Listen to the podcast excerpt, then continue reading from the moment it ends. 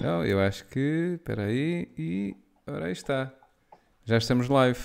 Vês? Não, não doeu nada. Não doeu nada. Não, não. que é que- o que é que- dizer as neiras, não. Podes dizer à vontade. Isto não há. Não há censuras aqui. Estás a ver? Gostou-te alguma coisa? Epá, não. Até Pronto. agora não. Vês? Porque também não estou. Pronto, já é só um ecrãzinho aí, tu estás desse lado, desse Claro. lado. É só isso. Não podes é dizer coisas que te podem comprometer, porque senão. Estou brincar. Estou a brincar. Ah, meu caro, deixa-me só aqui fazer então a apresentação da, da coisa oficial.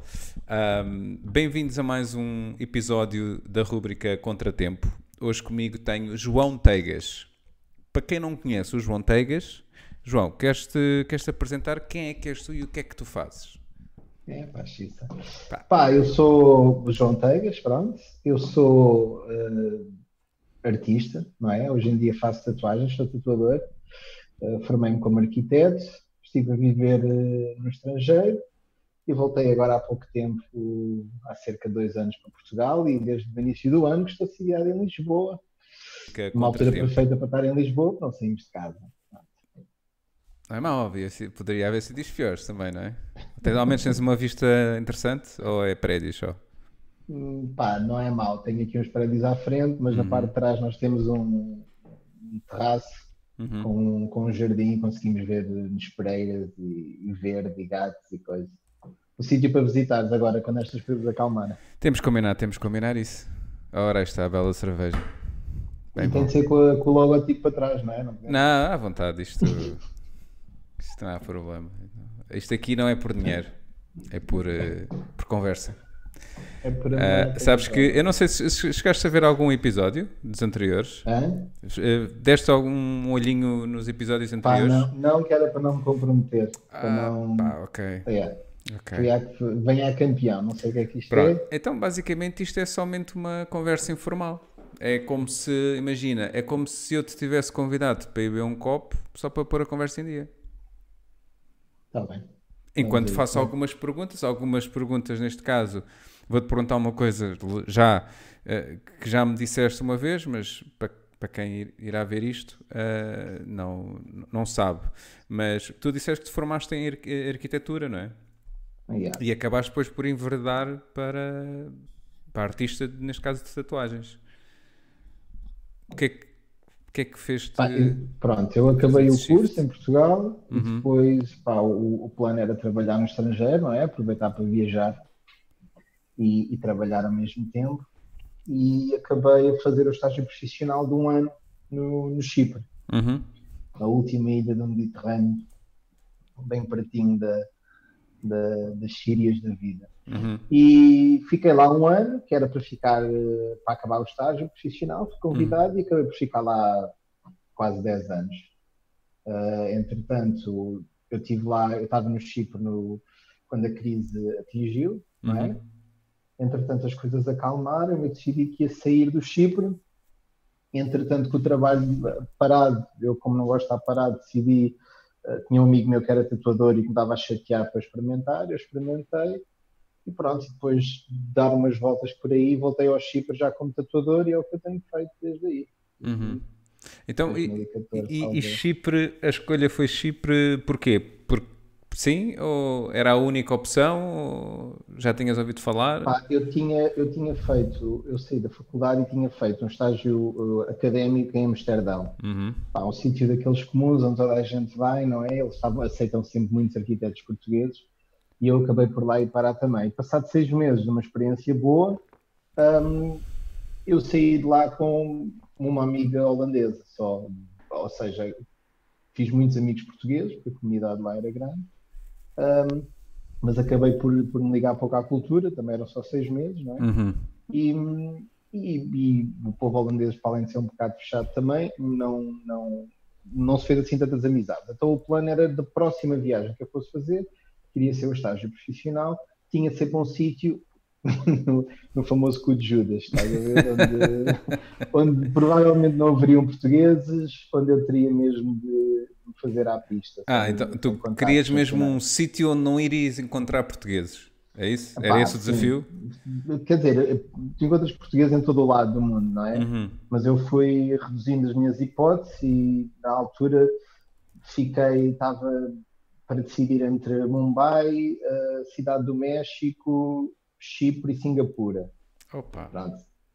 Singapura. Tanta, tanta coisa logo... interessante, pá. É, fui acabar num sítio também giro, menos interessante, mas giro. Singapura, por causa da poluição, não me apeteceu. Mumbai, Bombay, como é que se diz em português? Eu ainda sou meio imigrante. Não é Mumbai também?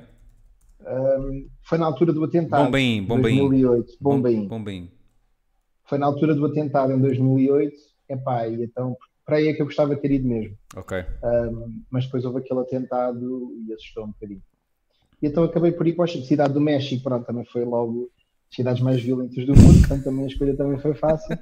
E acabei por ir para o Chipre para experimentar, mesmo porque ninguém sabia porra nenhuma de onde é que aquilo era. Ok. E que diferenças? Muito diferente de Portugal? Pá, muito diferente de, de, de, Portugal e do Chile, porque eu ainda hoje tenho pessoas que pensam que eu estive no Chile, hum. por causa da, da proximidade uh, das palavras. Hum. Pá, eu sempre considerei o Chipre como se fosse Portugal há, há, uns anos atrás, há 10 anos atrás, a nível de mentalidade, a nível de, de evolução tecnológica. Um, o Chipre tem um bocadinho a população abaixo da de Lisboa, portanto é um uhum. sítio bastante pequeno. Eu sempre considerei o Chipre como uma cidade grande, mas dispersa, embora seja um país. E é um povo mediterrâneo também, como nós, portanto somos bem recebidos, a comida é ótima, há um calor humano que, que, que não se sente quando se nos afastamos muito do Mediterrâneo uhum. e portanto foi bastante ligado à cultura também, portanto, muito cultural ainda, uhum. mais ainda do que Portugal é, nós fomos perdendo isso e eles também vão, foram perdendo e vão. Portanto, foi um país bastante. A transição não foi tão difícil. Ok. Isso ajuda sempre, não é? Isso é sempre bom. É. Pelo menos para não haver o choque cultural. Que já lidar com o facto de estar longe de casa, não é? E de amigos e família acaba sempre mais complicado, não é? Um... O choque cultural maior, maior que houve foi a língua. Há uhum. muito grego, é uma a expressão vim grego para entender, vim grego para lá chegar não Sim. vem à toa, garanto. Uhum. Porque é uma, uma língua muito complicada. Então, e no fundo, tu depois acabaste com, por causa da crise e ter para, ter, as coisas terem ficado paradas na parte da arquitetura, decidiste começar a experimentar uh, tatuar. Yeah. E quem é que foi a primeira cobaia? Pá, a primeira cobaia foi uma amiga minha que, de, de, das aulas de capoeira, uh, que levou uma florzinha no ombro e que foi ela que me ajudou durante o processo todo, que me acalmou, que me ah, foi? calma. Foi. Eu lembro-me de estar super nervoso, como deve calcular a primeira vez que a gente vai fazer isso a uma pessoa, envolve sangue, cortes. Pois. E uma coisa que fica para a vida, eu estava um bocadinho nervoso. E ela é que me ia dizendo, eu vai respirar, respira, não, não, não, não está a ver assim tanto. Ou seja, estava-te a doer mais a ti do que a ela. Estava, estava a doer muito mais a mim. Eu lembro-me que ela estava sentada numa cadeira alta, eu estava em pé todo torto, fiz a tatuagem sempre todo torto, com medo de fazer alguma coisa errada. Uhum. Mas isso, isso, no fundo, ou seja, de decidires começar a entrar na parte de fazer tatuagens até fazeres a primeira tatuagem, eh, quanto tempo foi de prática? Foi uns bons desenhos primeiro? Olha, foi. Eu desenhar já desenho também desde pequeno, portanto é uhum. é uma coisa que sempre me acompanhou. Aliás, okay. todo o meu percurso ligado à arquitetura ou, ou, à carpintaria, ou começa tudo por uhum. desenho. Começa tudo por desenho, por sempre foi uma coisa que eu, que eu gostei muito de fazer, ligada à banda desenhada. Foi assim que eu aprendi uhum. a, a, desenhar, a banda desenhada da marca, etc.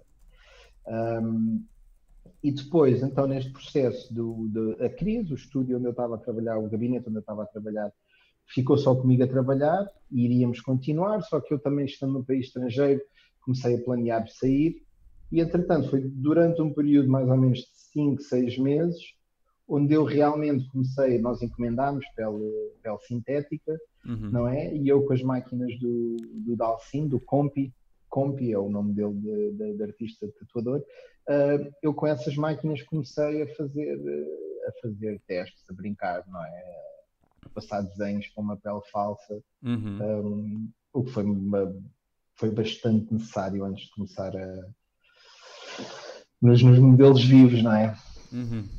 E o que é que eu ia dizer? Isso, isso, ao fim e ao cabo, ainda acaba por ser um, um- é um investimento elevado?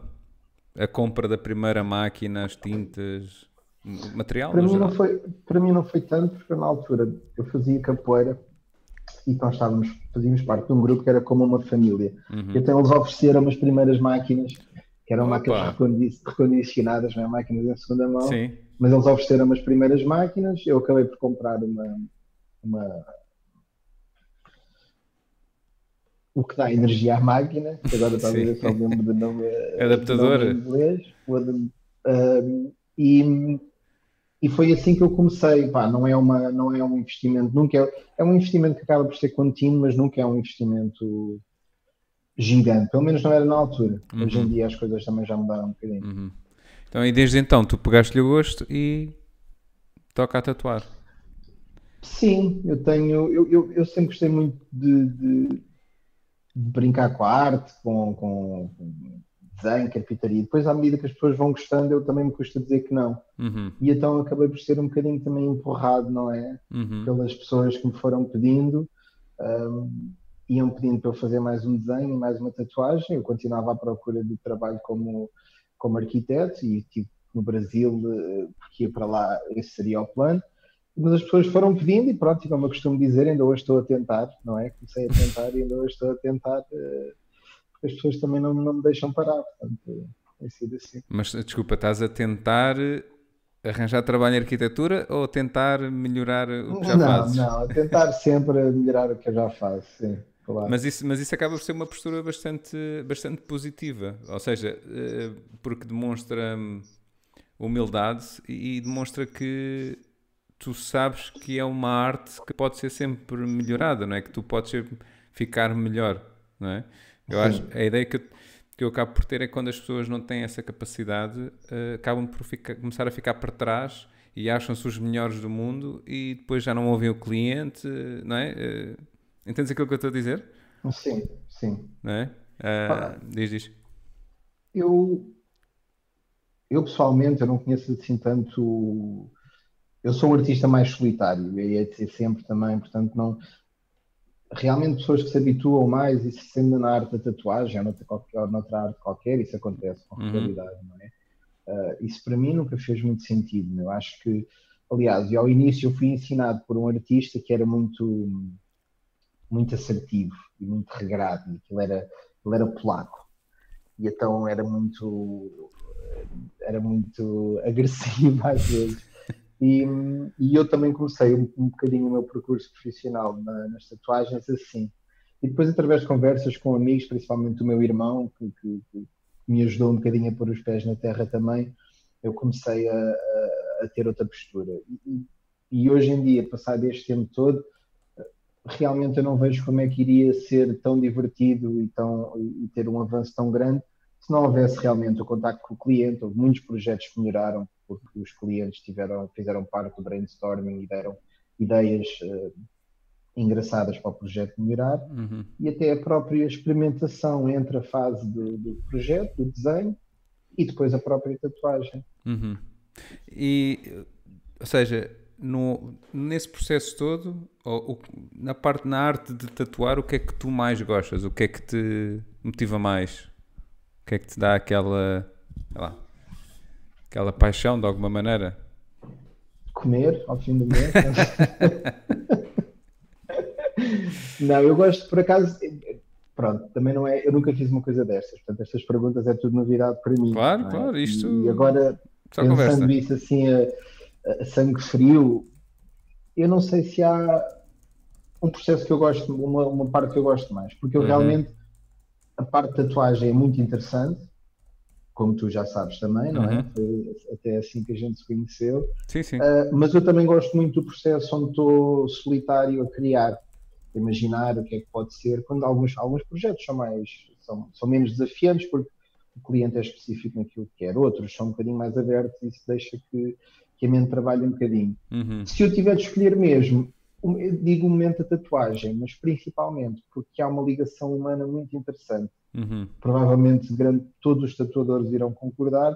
Uh, há uma ligação estranha, estranha mas positiva. Estás a ver quando se está a tatuar, acabamos por ser, acaba por ser às vezes um consultório de psicologia e partilham-se histórias com, uhum. com pessoas dos mais diferentes backgrounds e, pá, e sem dúvida que isso é uma das minhas partes favoritas. É? Esse contacto. Mas também pode acontecer tu passares quase uma sessão não é, inteira sem falar, não é? Se calhar a pessoa está ali só a sofrer e. aí, também, aí também pode haver a, a, tal ligação, não é? Não se fala, é. mas em termos de energia, ou nesse caso tu acabas por eh, focar-te só naquilo que estás a fazer e pronto, percebes que aquela pessoa não está para, para conversas. Pá, yeah, depende da situação. Eu agora, muito recentemente, estive a tatuar um amigo no joelho Hum. E embora a gente. Foi uma pessoa também que eu conheci através das tatuagens de, da minha terra, de Santarém, e, e, temos sempre grandes conversas também. Só que ele nesta sessão passou metade do tempo a gritar, não é? Como é ah, o joelho não é fácil. Portanto, ele gritava, eu ria-me de nervoso, porque pois. eu não gosto de, de, de pôr as pessoas a sofrer e então foi, pai, 80% do processo todo foi, foi, foi assim, gritos e risos à mistura é e palma. Não, nessas situações não dá muito, não há nada para fazer, não é? A não ser que tu pares de tatuar e pronto. Não, não há. Não há. Eu até sou uma pessoa bastante sociável, portanto, eu não uhum. me aconteceu assim tantas vezes uh, haver sessões assim quase mudas. Mas, uhum. mas tive algumas, lembro-me agora, vem-me à cabeça uma no Chipre, parecia um filme silencioso, estás a ver? Um filme mudo, porque foi quando eu fui, fui tatuar uma rapariga, uma miúda, Sim. Pá, eram novas, early 20s, não é? Início uhum. nos seus 20 e, epá, e tiveram sempre agarradas ao telemóvel. Eu ainda tentei mandar é alguns sério? temas de barra à parede, mas passado ali uma hora de algumas tentativas desisti. E tivemos ali mais três horas caladinhos e eu fazer o meu trabalho. Por um lado também é bom, uma pessoa faz as coisas mais rápido mas eu prefiro, eu gosto mais de falar. Pois, não parece estás um bocadinho numa fábrica, não é? Só ali, olha, parece que estás a tatuar uma pele sintética, não é? é não fala. Era bom que nestes casos eles pudessem deixar o braço, ou a perna, ou a parte da costela, fossem dar uma volta. Olha, isso, isso, isso, isso facilitava bastante o trabalho, a todos, não é? Se não doesse principalmente, não é? Iria ser estranho ver pessoal nos centros comerciais e nos cafés sem uma perna, sem um braço à espera que a tatuagem esteja pronta. Mas... Ah, está bem. Estou, estou, estou ótimo. Está ali só a fazer uma, uma sleeve. A custear no café. uh, uh, mas tu, então, há quantos anos é que tatuas? Assim, feitas as contas, que 10 anos? Não, não, ainda não tanto. Feitas as contas, pá, foi 2014. Portanto, estamos agora 2013, 2014. Portanto, estamos nos 6, 7 anos. Ok, de... já é, já é um, uma experiência considerável. Sim, sim, já é alguma. Já podes quase assumir-te como bastante experiente, não é? Porque ao fim e ao cabo, uh, uh, por exemplo, comparando com, com aquilo com a minha aventura de, de stand-up comedy, uh, desde, aliás, desde que eu comecei a pensar em entrar neste mundo, que me disseram: olha, só a partir dos 5 anos é que começas a ser alguma coisinha de jeito. E para uma pessoa que está a começar, tu pensas, porra, se é assim, eu vou ter que ser uh, resiliente ao ponto de olhar sempre para os 5 anos ou mais, não é? Que, ou é. seja, de, de, sentir que, de, ou melhor, de perceber que o que vai acontecer nos próximos 5 anos vou levar muita porrada, mas nunca desistir. Tu, tu, sentes, tu sentes que, por exemplo, a tatuar há uh, assim um, um, prazo específico onde dás um salto grande ou, ou não? Em termos de aprendizagem, em, em termos de domínio claro. da técnica? Eu acho que sim, não é? Como, mas isso é válido para a tatuagem, como para qualquer outra, uhum. outra coisa que se faça, nomeadamente na parte da arte, porque requer muita experimentação. Nós nas tatuagens estamos um bocadinho mais limitados à experimentação, não é? Pois porque não dá tanto para passar por aquele momento de olha, enganei-me, mas a folha e mandas para o lixo. É? Sacas uma folha então, de lixa e diz assim: yeah. correu mal. Então, se desse para cortar mais uma vez, tinha o lixo cheio de braços e pernas e, e coisas não tinham corrido bem. Mas há sempre um período de adaptação. Eu gosto sempre desse período de adaptação, de aprendizagem, porque é aí que realmente tens muita sede para pesquisar e para ir procurar e para ir ler, e para ler coisas. Uh, e eu gosto de me sentir assim sempre, não é uma coisa que eu gosto de, de, parar.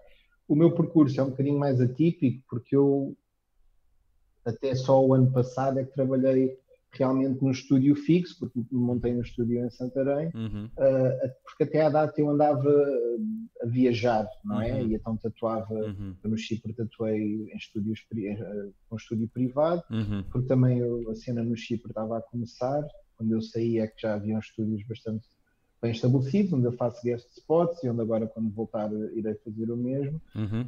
Mas eu acredito também por já algum conhecimento de algumas pessoas, uma experiência de, de estúdio intensa, a, a, curva de aprendizagem é muito, é muito mais curta. Uhum. Tu tens as coisas muito mais condensadas a acontecer diariamente e, e, isso faz com que o teu processo de aprendizagem seja mais acelerado. O meu foi um bocadinho mais, mais expandido. Um, no fundo foi quase um bocadinho à tua, à tua maneira, não é? Teu, não é? Não é questão de ser ao teu ritmo, mas como tu tens vindo a explicar, é, é, um bocadinho a tua sede de estás a viajar, de estás a saltar de um lado para o outro, de estar em contato com diferentes pessoas e sítios constantemente. Portanto, eh, é, é diferente, não é? Mas yeah. tu disseste que depois decidiste abrir o estúdio em Santarém. Ainda o tens ou já tomaste a decisão? Alguma decisão contrária? Tan, tan, tan, não, o estúdio em Santarém não, já, já, já terminou o meu ex-sócio continua lá no mesmo espaço, foi um espaço muito bonito que, uhum. que montámos. Um, porque eu, quando vim depois do Chipre, pá, sempre uma ideia romântica de voltar ao país. Um, mas realmente, quem está habituado a, a viajar e a viver uhum. em circunstâncias completamente diferentes, voltar à terrinha. E Santarém é uma cidade ainda pequena, nem sempre é fácil. Uhum. Depois, apesar da Joana, minha namorada, ser de Santarém, mas viver em Lisboa, pá, ter o estúdio em Santarém e, e vir morar para Lisboa e a tornar as coisas compatíveis, uhum. incompatíveis. Portanto, neste momento o estúdio, o Mezanin, que foi o projeto que nós criamos juntos, terminou. Uhum. Foi uma experiência muito boa. Mas no fundo esse, essa, essa criação é, do, do teu estúdio uh, é, vai um bocadinho contra o teu ritmo, não é? Porque se por um lado andavas a saltar sempre, sentiste necessidade de, não, vou criar raízes aqui, eh, porque tu voltaste do Chipre e ainda andavas, já estavas cá, mas ainda andavas só a fazer guests, não é? Em diferentes, em diferentes estúdios. O que é que te levou a, a criar o, o estúdio? Um, dois motivos se eu pensar assim, porra, tu fazes perguntas difíceis, o gajo não sabe falar esta merda assim, a vida assim, logo não, mas, mas, desta maneira. Um é, mas é interessante, não é? Porque é um bocadinho contrário àquilo que, que, que, andavas a fazer até então. Podes ter sentido uma necessidade de, não, agora eu quero o meu poiso, porque ao fim e ao cabo acaba por ser a tua casa, não é?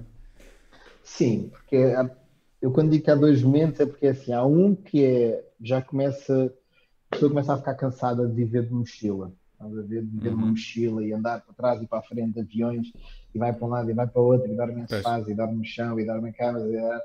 Pá, é uma vida super interessante porque realmente conheces montes de gente. Por outro lado, já te sentia um bocadinho a necessidade também de definir o que é que iria ser então, pelo menos assim de uma maneira abrangente, qual é que iria ser a localização geográfica em que eu me iria estabelecer. Uhum. E o segundo momento é porque eu, eu, eu sou eu cresci com uma família grande, minha família já, pelo meu irmão, já está a crescer também, e eu também pretendo fazer isso um dia. Uhum. Portanto, isso também é incompatível com. Pois. Quer dizer, a não ser que eu fosse marinheiro e andasse a deixar aqui dentro do que era Porto e mulheres. Eu vou pensar nisso. Uh, portanto, decidiste tomar essa, essa decisão e, e, agora estás, estás mesmo por Lisboa Sim. definitivamente. Pá, sem dúvida que Lisboa, Lisboa, eu estudei em Lisboa também.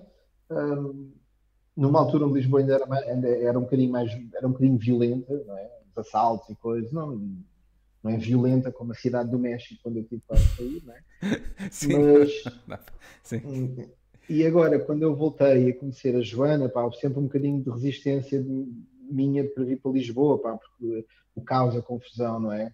Uhum. Tu também és daqui, portanto sabes bem do que é que eu estou a falar. Sim. Mas realmente depois com o tempo tu vais, Lisboa vai-te conquistando, não é? Eu agora apanhei também a, a minha mudança completa, apanhei com a, pan, com a pandemia, não é? Portanto estou a conhecer Lisboa dentro de casa, o que é muito bom. Vou correr com alguma frequência e tenho aqui o isso top é do é. Isso é bom. Conheço, é o aqueduto, conheço o aqueduto muito bem. Uhum. E aqui a zona de Campo Lido mas, mas acho que aqui é uma, é uma cidade interessante. Né? Lisboa, um, das, um, dos motivos que eu quis voltar para Portugal é porque lá do Chipre, Portugal eh, era um país interessante. Já era muito falado, começava a ser muito badalado. Eu tinha amigos que visitavam e diziam: Porquê é que tu estás a viver no Chipre? E eu comecei a deixar de ter resposta para essa pergunta uhum. e arranquei para cá. E com receio de Lisboa, aqui estou e, e, realmente eu acho que é uma cidade super interessante. Não, é? não vai-me comer vivo, de certeza, uma carrada de vezes. Vai-te comer vivo. Aquelas, vai ser aquelas noites de melgas que um gajo acorda à meia da noite e no dia a seguir todo, todo cheio de melgas e todo babado das melgas, mas, mas vai valer a pena, porque aqui há muita coisa. Muita coisa boa. Mas o que eu estou a achar interessante é um bocadinho a tua visão, como se tu tivesse saído de um sítio, pá, quase vieste, saíste trás dos montes e foste parar ao centro de Nova Iorque, sabes? Que é, é tipo, ah, Lisboa vai-me comer vivo. Óbvio, lá está, eu, eu não tenho uma percepção, porque acabo por uh, cresci, não é? eu sou, sou de Lisboa, portanto, acabo por não ter a mesma percepção que algumas coisas, ou que não estou uh, estou mais habituado a determinadas coisas do que tu estás, não é? Porque ao fim e ao cabo Santarém acaba por ser menos movimentado, acaba por ser menos confusão mas, mas estou a achar piada à tua, à tua, à tua perspectiva sobre, sobre Lisboa. Um, mas eh, é, é, é também é, acho curioso dizeres isso, de estar no Chipre e ouvir pessoas a falarem sobre Portugal e bem, porque eu, eu também sou uma pessoa que sempre viajou muito. Uh, eu sempre procurei vida lá fora e não cá em Portugal. Porque de alguma maneira, sei lá, ou sentia que Portugal era demasiado pequenino e falo um bocadinho mais de mentalidade, ou por uma necessidade de entrar em contato com outras culturas e eu crescer enquanto pessoa e enquanto profissional, e seja o que for. Tu também sentiste isso? Sim, Daí eu acho que eu, como não nasci em Lisboa e não vivi em Lisboa, hum. não sei, realmente eu acho que vocês, enquanto jovens, tiveram prós e contras de viver numa Sim. cidade grande, não é? Sim. Eu nasci no campo, estás a ver? Não, uma cidade de forcados e, e taromaquia, pequenina, portanto, qualquer pessoa, qualquer criança, qualquer adolescente em Santarém queria sair de Santarém, não é? E depois há aquela máxima também de que tu não aproveitas aquilo que tens à tua frente, não é? Portanto, um gajo é português, é de cá e uhum. passa a cagar para o país, não. Uhum. Então, bonito é dizer mal, porque é o que toda a gente diz, mas não sim, se conhece. Sim. E realmente, quando eu viajei, e isso é, que é, é, comum a todas as pessoas que passaram pelas mesmas experiências, é quando tu estás em contato com outras culturas e quer querendo, quer não, acabas sempre por fazer um bocado a comparação e começas a ver que e começa a sair de dentro daquela poeira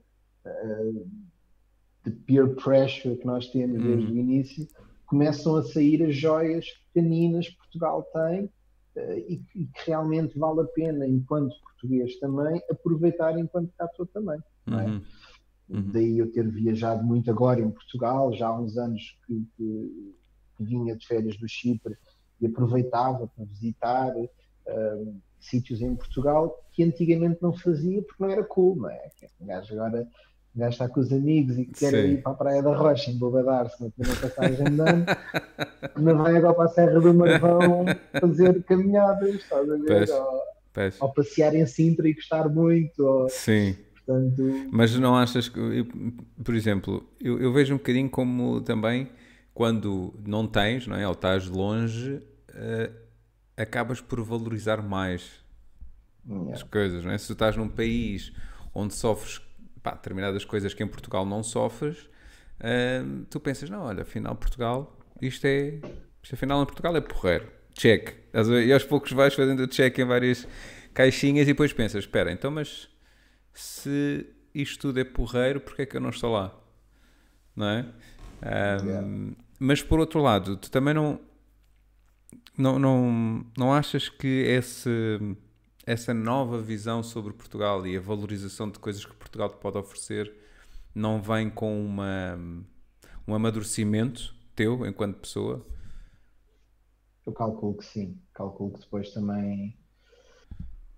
Como é óbvio, isso agora não é uma coisa que eu poderia responder o contrário, porque como é que uma pessoa se, se desmatura, não é? Ver, sim. Ver, Portanto, agora eu acho que realmente, com, com, comparando agora quando uma pessoa tem aquele sangue na guerra de hum. 20 anos e não sei o quê, e está-se a pegar para tudo e acha que é o rei do mundo, eh, realmente à medida que tu vais conhecendo, as coisas acalmam um bocadinho mais, não é? Portanto, uhum.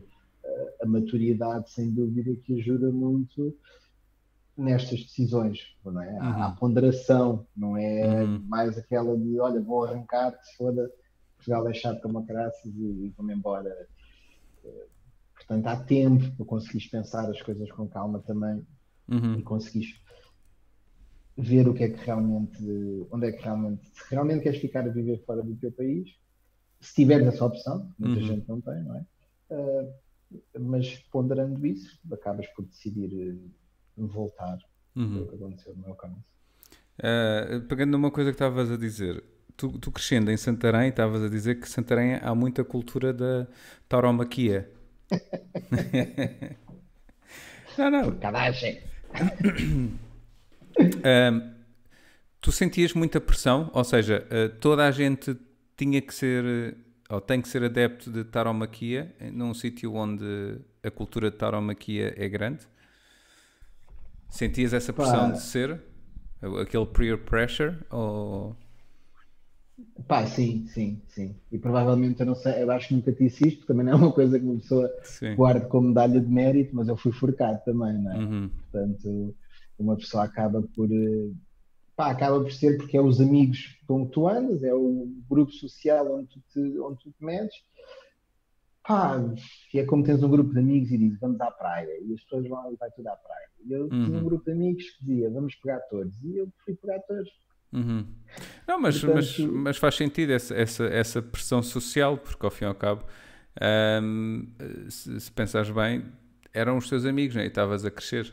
Portanto, de alguma maneira não querias ficar sozinho. É? E enquanto... Eu sempre gostei de ficar sozinho. Eu sempre gostei de muito experimentar, experimentar coisas. Sim. Eu acho é que com, com, com o que eu tenho também aprendido ao longo da vida, eu acho que o ser humano tem sempre o sentimento de, de, de, de omnipresença, não é? Do centro do universo ser o teu, hum. ser o teu core, ser o teu umbigo, vá, sem ser de uma maneira tão, tão vaidosa. Uhum. Um, e nós a crescermos, e calculo que a ti tenha sido a mesma coisa, uhum. nós quando crescemos, em, quando estamos a crescer, passamos aquela fase de infância, que aí nem sabemos onde é que estamos, uhum. e quando nos apercebemos onde é que estamos, porque já nos conseguimos localizar geograficamente, nós começamos a achar que a nossa cidade é o centro do mundo, de certa maneira. Hum. Porque é ali o nosso universo. Sim, sim. É ali que tu tens a tua família, é ali que tu vais à escola, é ali que tu sais à noite para ter mudar com os teus amigos, as tuas, as tuas namoradas, etc. Portanto, eu lembro-me que naquela altura Santarém era, era o centro do universo, para mim. Uhum. E, era, e era um exemplo e era o que seria uh, era o que seria o resto do país, não é? Com, com, com essa tal imaturidade que nós temos na altura, uhum. eu achava que Santarém era como o resto do país. Uhum. Depois, a certa altura, tu deixaste de ser. Uh... Ai pá, agora esqueci-me da palavra. Da taromaquia, estava forcado. Deixaste de ser forcado. Uh, foi quando tu chegaste à conclusão que afinal não, não gostavas, que não querias, que não, não te identificavas com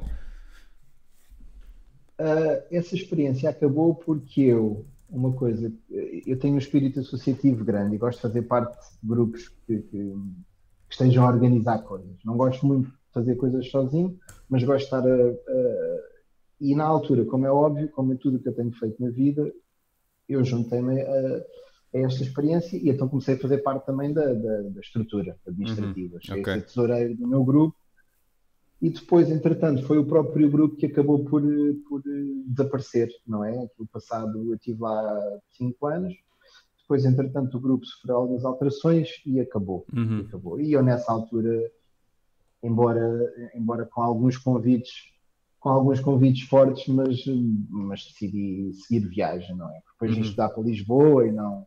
E aquilo dói também, dói para caraças. E ele correu tudo bem nos anos que eu lá tive e eu achei que era bom ficar por ali. E eu sou completamente leigo no assunto, não, não sei como é que funciona. Vocês tinham treinos, faziam treinos, como é que isso. Yeah. Epá, só para que fica, não sei para que lado é que vais levar esta entrevista, portanto eu Não, já tenho só- dizer esse- que agora sou contra, não é? Não, não, não Que, vou levar, eh, não vou levar contra, não vou nem contra nem a favor. Não, não, mas, mas, Mas- podem as pessoas pensar que eu sou, porque em Santarém há um movimento pró-touro, é de Uhum, lá que vem este movimento também muito grande. ok. Pá, realmente com a imaturidade a gente faz coisas tontas. Pá, eu não sou a favor de, de, de, de abusos de animais, como é Uhum. óbvio, e, e até porque eles abusaram foi de mim, para ser sincero. Eles abusaram foi de mim, não foi pouco, porque aquilo não é um bicho fácil. Ah, nós tínhamos treinos realmente, e era assim que acontecia, nós tínhamos treinos ao fim de semana, porque não é treinos que tu possas ter três vezes por semana, não é? Não vais levar tareia de animais três vezes por Uhum. semana. Tínhamos treinos geralmente ao fim de semana, íamos para quintas, de- de- o cabo do nosso grupo é que, é que tinha os conhecimentos, e nós acabávamos por ir para quintas de pessoas conhecidas, onde treinávamos com, com vacas. Ah, ok, ok. Não tinha, não tinha noção.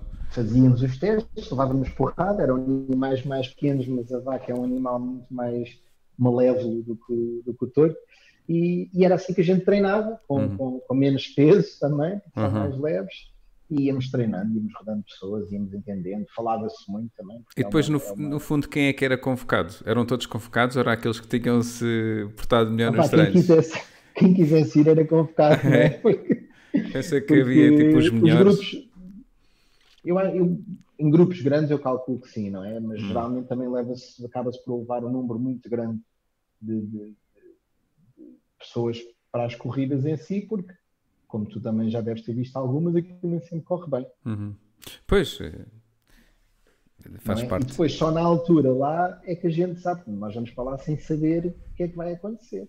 Tu não sabes se vais pegar um touro, se não vais pegar um touro, tu não sabes se vais sair lá bem ou mal, etc. E depois lá no momento, porque aquilo também é uma tem um certo conhecimento de- de- do animal, não é? Uhum. E depois lá no momento é, é- tem que ser adaptado. E isso cabe ao cabo adaptar a- o seu grupo, estás a ver, à, à força da natureza que tem ali à sua frente. Ok. Não, pá, perguntei mesmo por curiosidade, porque eu não faço a mínima ideia. Ah, eu, eu, pessoalmente, eu também eu sou contra uh, estar aqui, mas não ia, não ia criar aqui uma discussão ou fazer sentir culpado, seja o que for. Não, não é por aí. Não é todo, sabes que não- também não sou assim. Ah, Qualquer dia ficas famoso como a caraças e Não. depois os gajos vão buscar essa Exato, exatamente. a entrevista há 10 anos e dizer, tu tiveste a entrevista à Pro Tours e o contrário, ao contrário. eu logo. É quando tu ficares famoso, eu vou fazer o corte desta, desta conversa e vou pôr na neta a dizer assim: vocês, vocês estão a dar valor a este gajo, este gajo é. não sei o quê, não sei Este o gajo quê." gosta- gajo faz aqueles edits onde eu acabo de Exatamente. dizer que gosto muito disto e quero que isto Exatamente, aconteça. exatamente. Gosto de fazer mal a animais. Depois a beberes um gol da cerveja. É. ah, não faças isso. E depois apanhar bubas na passagem de ano na Praia da Rocha. Estás feito? Sim, já tens material para editar isto numa, numa coisa malévola, meu. Porra, meu. Já me arrependi, meu. Um, mas, mas sabes o que é que eu estou a achar? Eu não sei, vou-te perguntar agora quando é que começaste uh, a fazer, mas eu acho, eu olho como se fosse algo uh, quase que no outro espectro, que é, tu fizeste capoeira, uh, foi mais ou menos na mesma altura? Ou foi anos Não, depois? Não. Não, eu estive envolvido na tauromaquia dos meus 19 aos meus 24 anos. Uhum. Portanto, foi mesmo ali na, na, na transição do, do, do- secundário para a faculdade. Ahm, e depois também sendo arquiteto havia sempre, a gente estava sempre preocupados com os braços e com as mãos e etc.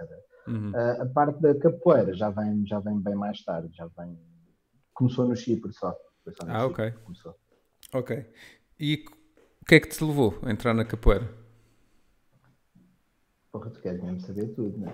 Ah, isto é para te conhecer melhor. meu. Isto é giro, meu. é giro. Eu estou a gostar disto, mas isto realmente é interessante. Sabes qual é que é a diferença? A diferença é a haver um que a diferença é que as vezes que nós falamos assim, tu estás a tatuar-me, portanto eu estou com dor. Pois é, Percebes? pois é, meu.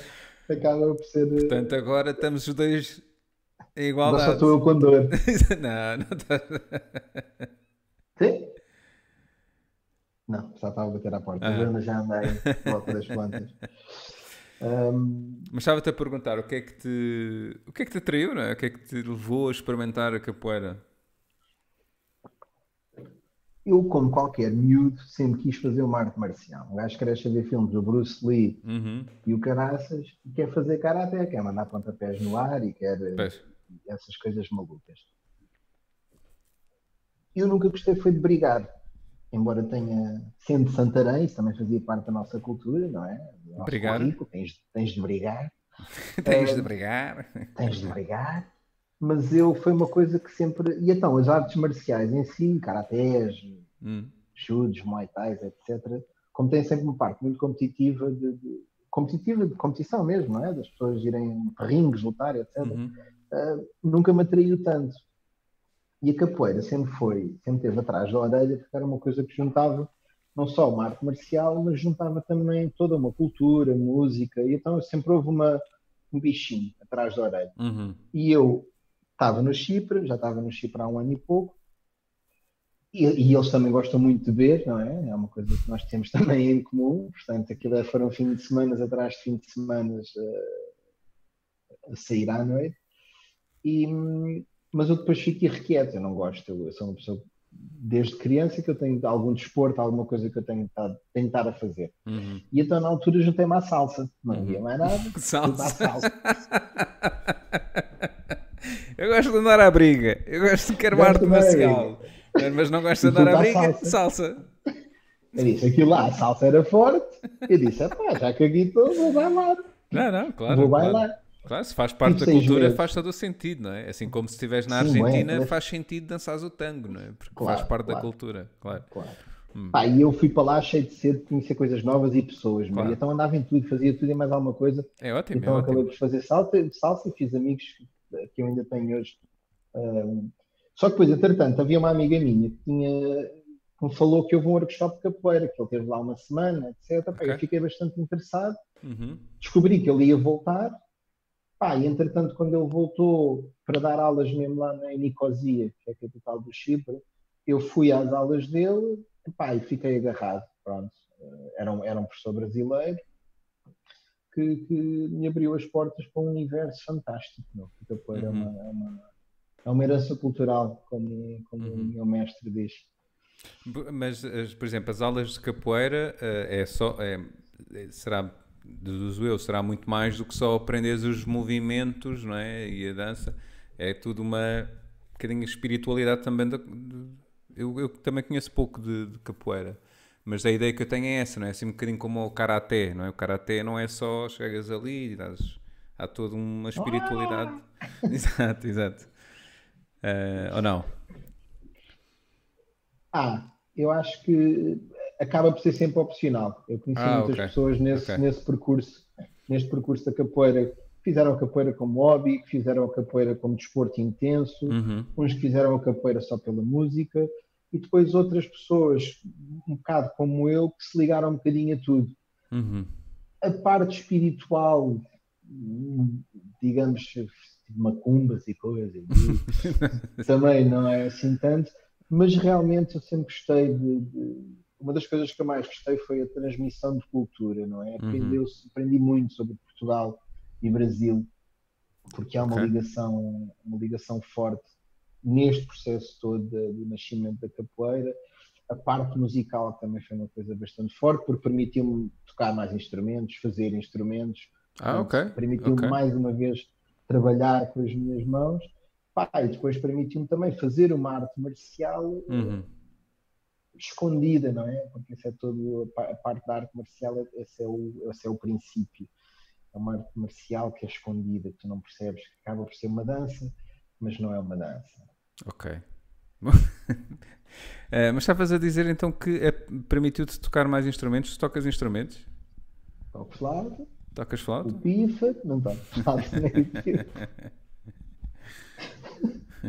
Tu estás bom nisto, mano. Tu vais tirando aí notas e depois vais seguindo. Apanhas o que eu digo. Não, não estou, olha, não estou. Mãos aqui, não estou a tirar nada. Pá, é conversa. É curiosidade, a sério, é curiosidade. Não, sim, olha, eu sempre gostei de, de música, não é? E mais uma vez, nascendo no ambiente onde eu nasci, Santarém é tudo menos uma cidade artística. É pá, tem, como qualquer okay. cidade, mas é tudo, pá, na altura o que havia de musical em Santarém era o rancho e as danças de salão. Uhum. Uh, epá, portanto, houve sempre, eu sempre fui um bocadinho diferente dos meus amigos e de todas as pessoas com quem eu me dava, sempre quis estar ligado a coisas interessantes, pá, e realmente a parte da. A, a, eu acho que depois a gente acaba por sair um bocadinho com, com sede de, de, disso tudo. Faz outra vez a pergunta que, entretanto, tive um flashback não faz mal, gigante. Não faz mal. Eu estava-te a perguntar que instrumentos é que tocavas. Tu disseste que a capoeira te permitiu aprender a tocar novos instrumentos e a fazer. Ah, sim, porque não tocava, não é? Okay. Sou uma pessoa que sempre me considerei com ritmo.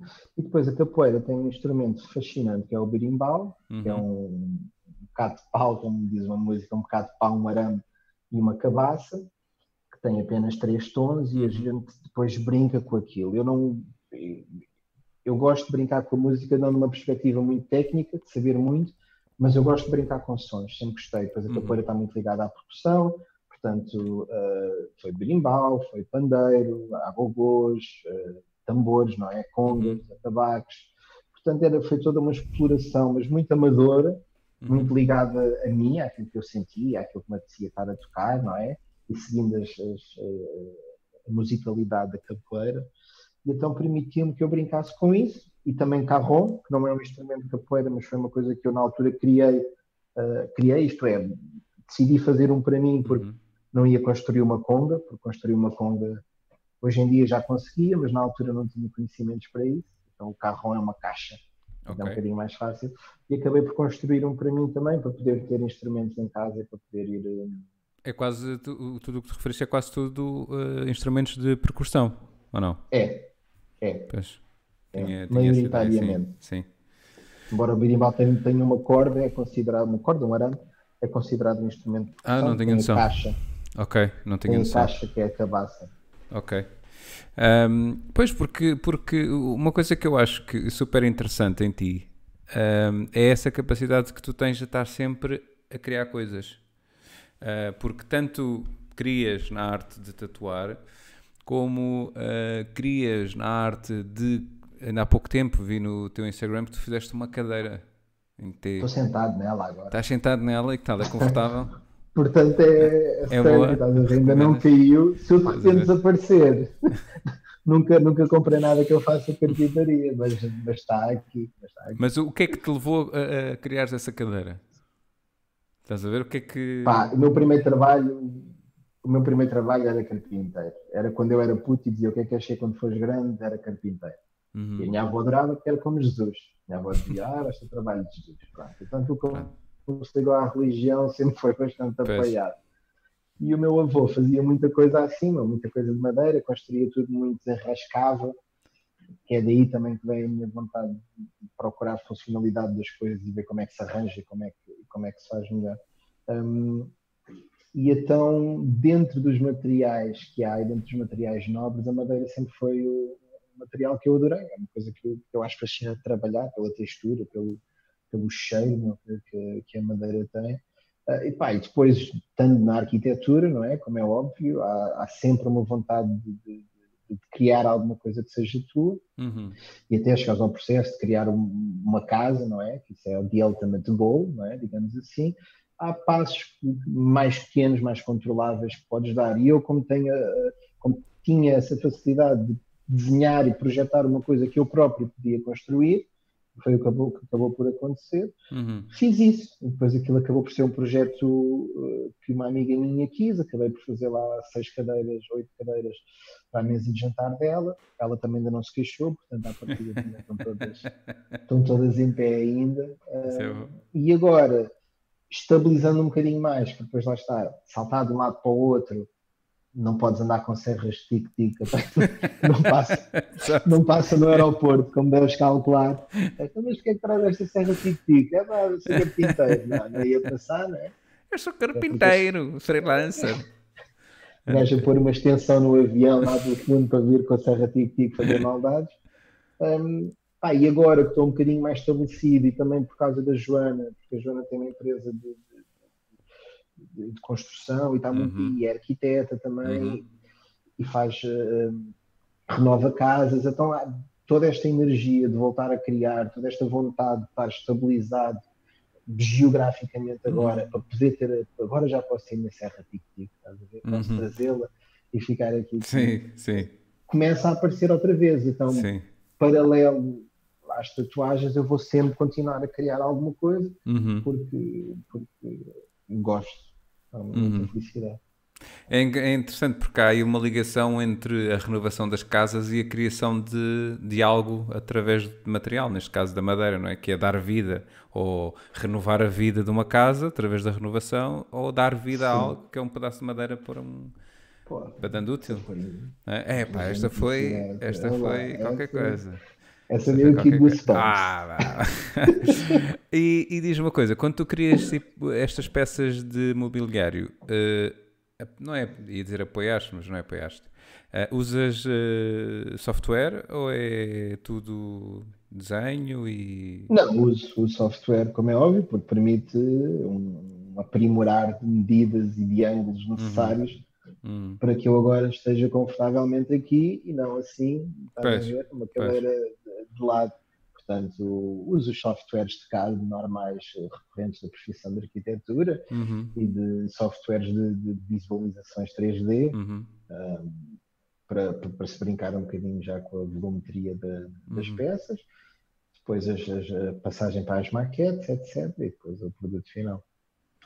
É engraçado. Eu, eu, uma vez, eh, a título de curiosidade, fui fazer um workshop de um software que era o Uh, usa, acho que não é usado tanto em arquitetura, é mais em engenharia, que é o Solid Edge.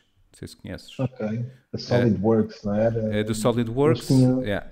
E basicamente aquilo permite-te em 3D criar um objeto.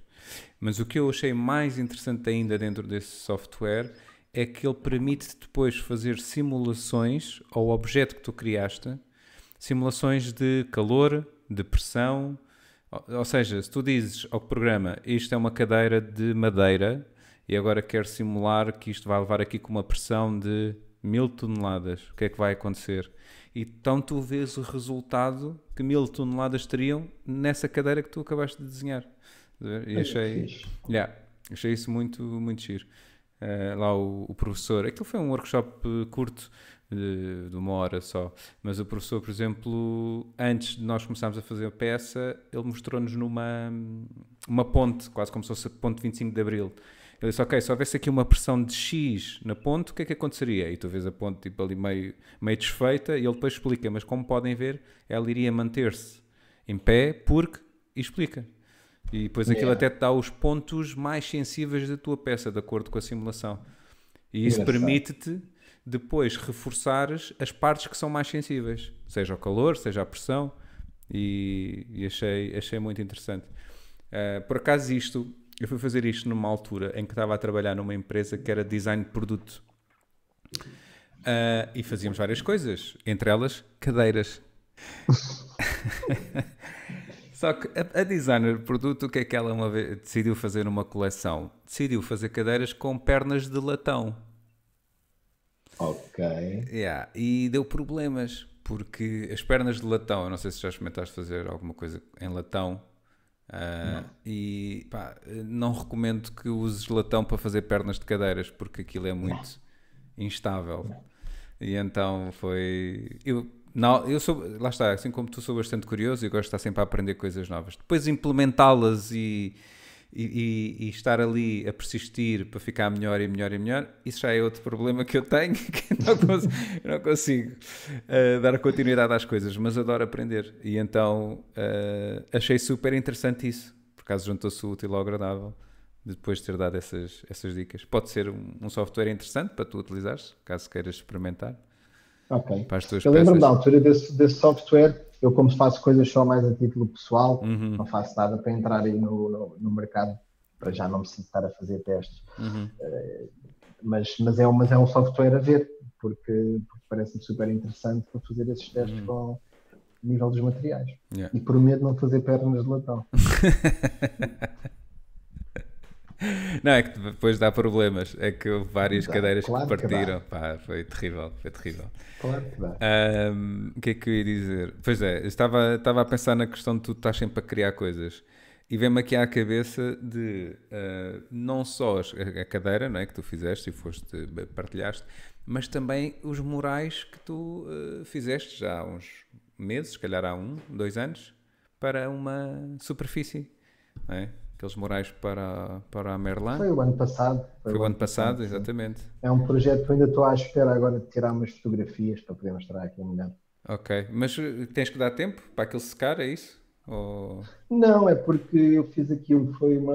Eu fiz aquilo nos espaços sociais da, Uhum. da empresa. E depois também, a verdade seja dita, eu não sou muito bom a autopromover-me. Portanto, entretanto, eu gosto que as coisas estejam sempre. Sou um bocadinho perfeccionista, um bocadinho salve seja, Hum. não é? E então essa merda irrita um bocado porque depois não se faz nada e acha-se que nunca, nunca nada está feito.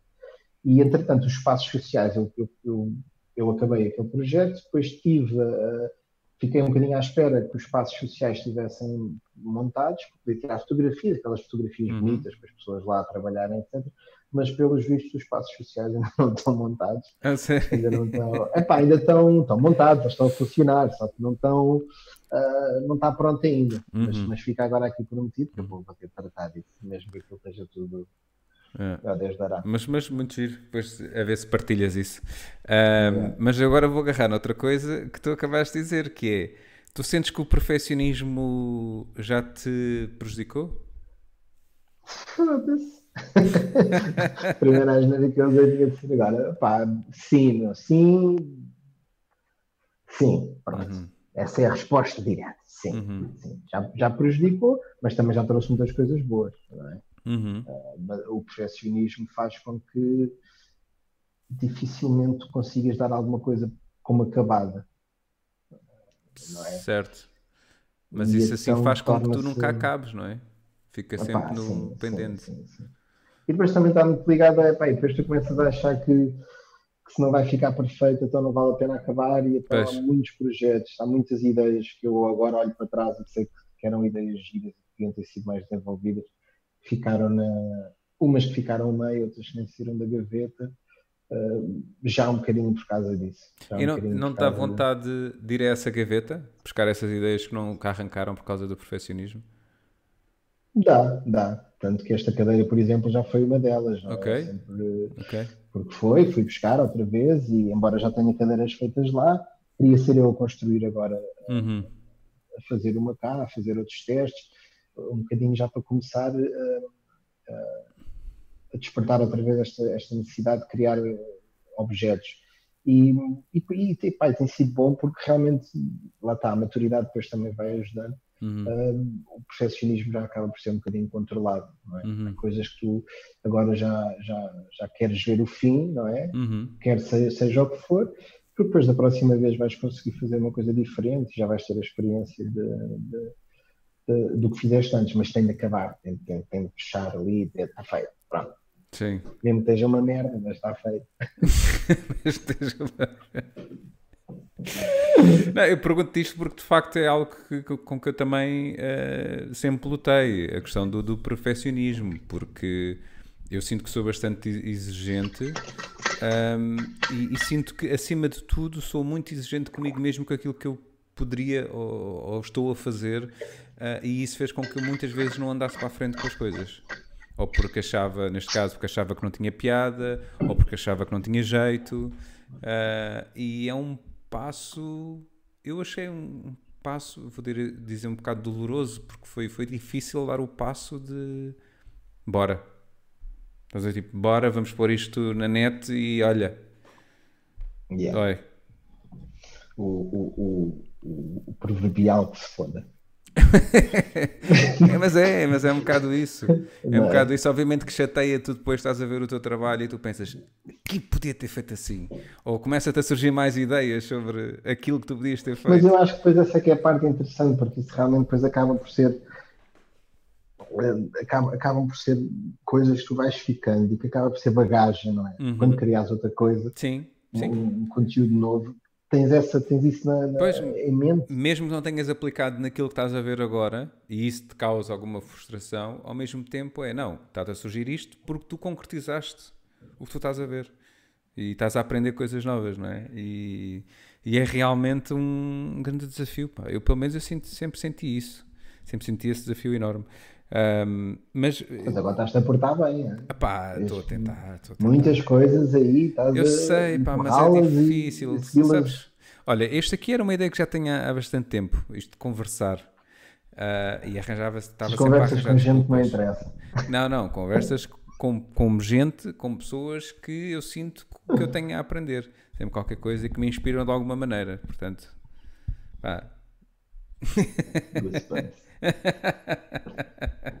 Não, é verdade, é verdade. Eu acho que é no fundo, porque eu, eu, eu, eu, assim como tu, eu tenho tendência também a ficar muitas vezes sozinho. Estou bem sozinho. Uh, e, epá, e isso, quer queiramos, quer não, acaba por afastar-me afastar um bocadinho das pessoas no, no geral. Um, e, e, eu sei que estar com pessoas também é bom, ou seja, preciso dos dois. E então isto é um bocadinho, como eu já disse, estava, já disse nos primeiros episódios, isto é um bocadinho egoísta. Este, este meu, esta minha rubrica, que é, não, isto sou eu. Isto sou eu a querer falar com as pessoas. Principalmente com pessoas com quem eu gostava de falar mais, como eu e tu, que já andámos para combinar um café há imenso tempo. Se pensares bem, as vezes que estivemos juntos, um de nós estava a trabalhar. Ou és tu a tatuar, ou era eu a atuar. Pois foi. Já viste? E agora, de certa maneira, também é um bocadinho. Mas agora, não, agora isto é conversa, não. Um bocadinho mais informado. Não, isto não, é isto, isto, isto quando, é esta, quando levantar esta loucura toda, há de vir aqui conhecer o espaço, não é? Tem que ser. Eu agora pá, também estou aqui a montar um cantinho para poder fazer. Estou a ver, pá, essa, essa, essa, tua parede está espetacular. Eu tenho que arranjar uma parede dessas porque a minha é só terrível. Então tenho uma, tens, tenho uma cómoda ali, caso queiras uma t-shirt, eu posso ir buscar.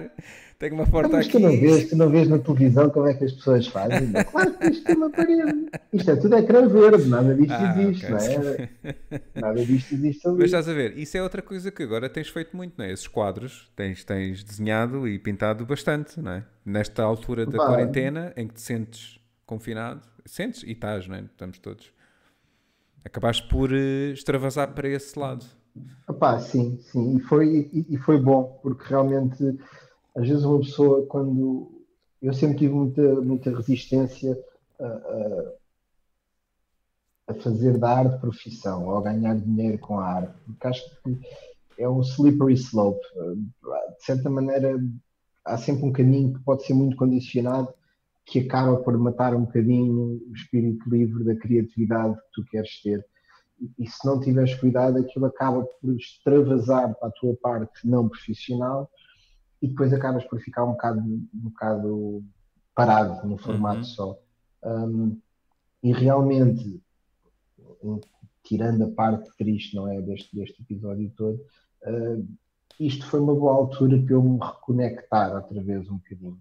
Uhum. Ver, ter vontade, lá está, e se fosse outra vez, uh, a Joana também tem sido uma ajuda muito forte nisso, porque obriga-me a pôr coisas e a fazer coisas e, uhum. e a pôr coisas online. Um, mas se eu estivesse também muito ligado ao perfeccionismo, agora nada disto aparecia. Portanto, muitas destas coisas são testes, as pessoas têm gostado, mas vão evoluindo. Eu sei que as próximas coisas que vou fazer, daqui a seis meses estou a fazer coisas e eu vou saber porque é que estas foram importantes. Uhum. Uh, portanto, é, é, o que eu espero ser o início de um caminho uhum. que agora vai ser constantemente criativo em, em, algumas das vertentes que eu gosto. Uhum. O que eu, o que eu achei interessante, porque eu, pronto, eu sigo-te nas redes e, e acompanho, uh, o que eu achei interessante foi um bocadinho ali o. Que, que, sendo de propósito ou não, foi um bocadinho o storytelling que, acabaste por criar, que é do género: estou confinado, esta é a minha companhia, em termos de plantas, e tiraste muitas fotografias das plantas, agora não me recordo dos nomes, não é? que, tem, que, tens em, que têm em casa. Ou seja, esta é a minha inspiração, bora lá. E começaste a mostrar o resultado bocadinho dessa conexão que acabaste por, eh, por criar nesse, nesse, nesse momento. Eh, e achei, achei giro. Yeah, porque isso, isto já me aconteceu algumas vezes durante a minha vida, mas já há muitos anos que não acontecia. Um, e às vezes tu vês os artistas que, que, que veneras, não é? Que gostas, uhum. e ouves as entrevistas e lês as entrevistas e, e, começas a perceber a conexão do trabalho deles com, com, com, com a própria vida deles. E, e, houve muitos momentos da minha vida onde eu tentava ser como artistas que eu gostava e nunca resultou tanto e sempre fui mais. Uh, houve sempre uma castração criativa por isso, porque eu não podia ser um artista que eu não era, uhum. não é? Um, e então realmente estes estados pandémicos, estes estados de emergência uh, acabam por pôr a pior coisa no está a acontecer agora já me é exterior, não é? Como é óbvio, é uma coisa global. Uhum. E então acabas por começar a prestar um bocadinho mais atenção àquilo que tens à tua volta e acaba, acabas por criar em cima disso a uhum. Joana tem estado a desenvolver uma opção que eu espero que seja saudável relativamente a plantas. Eu também gosto bastante, uhum. foi, isto começou também um bocado tudo, porque eu vinha do Chipre já com uma pancada gigante para ter uma monstera, então estas costelas de Adão. Ok. Uh, e a Joana salvou aqui uma em Campo Lido que, que, até frutos deu e nós comemos um fruto destas plantas. Ah, e a Joana tem comprado uma carrada de plantas aqui para casa, nós já vivemos numa selva, só faltam os macacos agora. Por acaso já temos um macaco, mas é um, mas é um candeeiro. Um, e, e, é incrível, tem sido bom porque é isso. Eu também não tenho objetivo nenhum, não sei onde é que isto vai, mas eu tenho aproveitado aquilo que está à minha volta e tenho criado baseado nisso. Não é uhum. nenhuma história Sim. pseudo-intelectual que veio de coisa. Não, mas isso, mas isso nota-se, percebes? Isso, isso nota-se no trabalho e até mesmo quando tiras as fotografias e quando escreves alguma coisa em relação a isso, nota-se que não estás a tentar eh, ser um pseudo-intelectual. Nota-se que estás a ser transparente com aquilo que estás a sentir e depois isso revela-se, neste caso, na, na, na, pintura, no desenho. Não é? Um, mas esse, esse processo uh, que, que, neste caso tu, tu, estás a fazer, ou que fizeste, é, é, é, extremamente importante numa altura de confinamento, não é? Que acaba por as pessoas estarem isoladas e acabam por virar-se mais para dentro, não é? Acabam por. Daí a questão da, da depressão, daí também ter começado a surgir a questão de se precisar de ajuda ou se precisar de falar com alguém, há a linha XPTO, não é? Porque nós não estamos habituados a isto. Há pessoas que dão-se melhor do que outras a estar mais, uh, mais tempo em casa ou mais sozinhas, não é? Mas esse processo que tu acabas por fazer é bastante saudável, porque acabas por canalizar e perceber, ok, este é o meu contexto, o que é que, eu, o que, é que está à minha volta e o que é que me pode inspirar aqui. E então depois libertas essa, essa criatividade e acho que é, que é extraordinário. Obviamente nem todas as pessoas são criativas uh, ou artistas o suficiente para extravasar para não é? Mas uh, devem ter a capacidade de, pelo menos, uh, processar, não é? A situação e, de alguma maneira, depois atirar para algum lado este, yeah. esse estar menos positivo, não é? Um, e isso é giro. Outra coisa que eu também acho extraordinária em ti é qualquer coisa que tu faças, onde tu metas a mão, salvo seja, uh, Olha. Vê-se vê que há, há, há critérios altos naquilo que tu fazes, percebes? Nota-se claramente esse, uh, esse perfeccionismo, essa vontade de querer fazer e fazer bem. Seja a cadeira, seja os desenhos, seja o mural, seja as tatuagens. Há, um, há sempre. Nota-se. Consegue-se ver o teigas que há nas coisas. Estás a ver? E, e, acho que isso é muito fixe. Eu acho que isso é mesmo muito, muito giro. Acho que não sei se isto é consciente para ti ou não, mas acho que eu olhar para as tuas coisas eu consigo ver-te ali. Assim como quando tu ouves um cantor sem saber quem é que está a cantar e tu reconheces pela voz ou uma batida e tu sabes esta batida é de não sei quem ou, ou, ou aquele traço é do Picasso. Estás a ver? Tipo, e isso é giro. Acho que isso é muito, muito, muito único. Pá, eu, eu, também, se fosse cantor, tu também ias rias. Claro, a minha voz claro. ia ser reconhecível. É? ias, ias reconhecer a minha voz em qualquer momento que eu claro, cantasse. Claro não era por motivos claro positivos, não é? Claro. Mas ias reconhecer a minha voz. Pá, eu acho que sim. Há, muita, há algumas pessoas que me vão dizendo isso. Eu às vezes sou um bocadinho mais cético, porque nem, nem sempre nós gostamos daquilo que fazemos. Uhum. Mas mas sim, eu gosto das coisas, eu sou uma pessoa funcional, a parte racional do meu ser está ligada à arquitetura e à, e à função das coisas. Portanto, para mim tem de haver sempre uma conexão com as coisas, naquilo que eu faço, tem de haver um aprofundamento uh, que muitas vezes não precisa ser um aprofundamento técnico, mas pode ser um aprofundamento a nível de tempo dedicado, um aprofundamento criativo, um aprofundamento de, de, de atenção. Um, e acabo por, acabo por, por, por me deixar envolver, uhum, umas vezes uhum. de mais uh, e outras vezes de menos também. Uhum. Mas, mas é bom porque, aliás, esta conversa está-me a fazer flashbacks de muitas coisas que, que acabam por seguir Sim. nas mais diferentes áreas, Sim. acabam por seguir uma linha racional. Mas é engraçado, tu, tu várias vezes já, já disseste a palavra funcional e que tendes a olhar para as coisas de forma muito funcional. Mas sabes que eu acabo por ter uma, uma perspectiva diferente. Eu acho que, ok, tens o teu lado funcional, pensamento mais de, arquiteto, mas o que eu vejo muito, e é, não, tem, não significa que sejas, ou que venhas de um lado pseudo-intelectual, ou que haja, uh, mas eu, eu, vejo um lado muito emocional nas tuas coisas. Ou seja, que de, há de ti, percebes? Há uma, há uma intimidade grande tua para com as coisas que tu crias sabes? Que dá aquele toque único. Sim.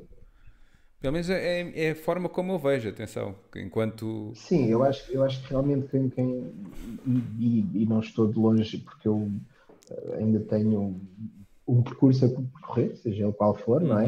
Uh, mas eu acho que realmente é isso que depois que faz, quando eu olho para trás, o facto das pessoas terem gostado daquilo que eu faço e uh, relativamente às, às várias coisas que eu fiz, o carinho que eu às vezes tenho recebido, muitas vezes sou eu, principalmente, a não acreditar em mim, mas quando vejo que as pessoas, o carinho que têm pelas coisas que eu faço e o que gosto, é sem dúvida por causa disso também, uhum. não é? Porque uhum. não é uma.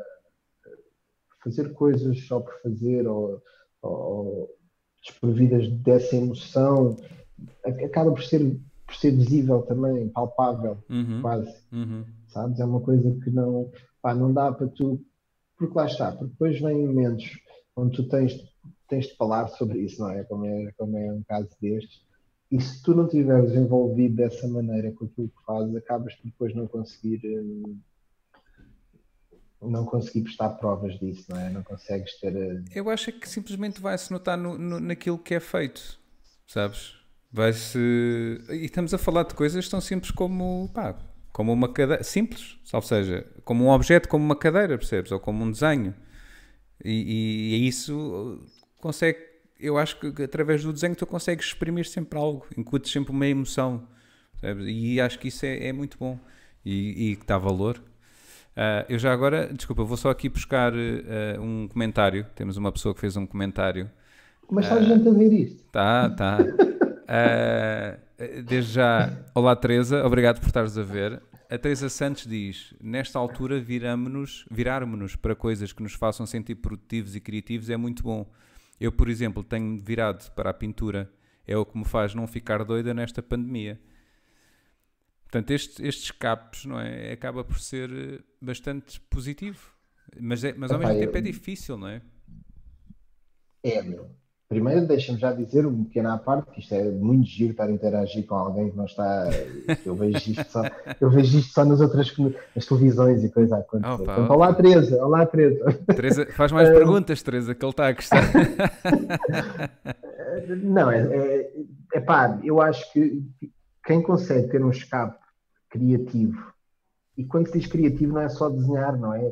Por exemplo, eu tenho estado a ter um escape criativo de criar e desenhar e, de começar a, voltar ao mobiliário e montar um pequeno estúdio privado, etc.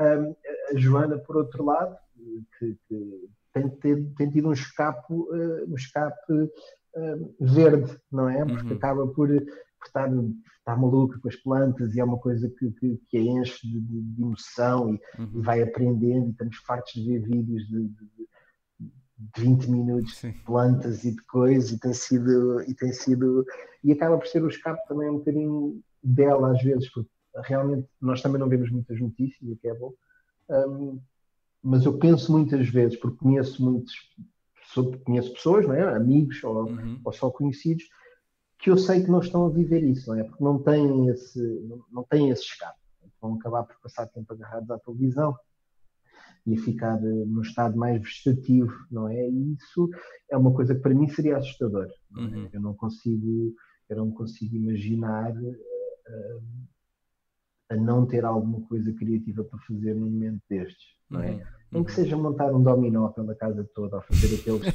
aquelas cenas que se faz na internet, yeah, tu deixas aqui uma pecinha yeah. e aquilo depois vai e sai o ovo e salta o ovo e a bola yeah. aqui, ponto tudo deserto para fazer uma coisa dessas. Até isso eu me entretinha a fazer. Pois. Eu por acaso dei por mim a pensar em puzzles, que já não fazia um puzzle há imenso tempo. Gostava de é? fazer puzzles no chip, aquilo é uma dor de cabeça, mas é muito bom. É muito bom.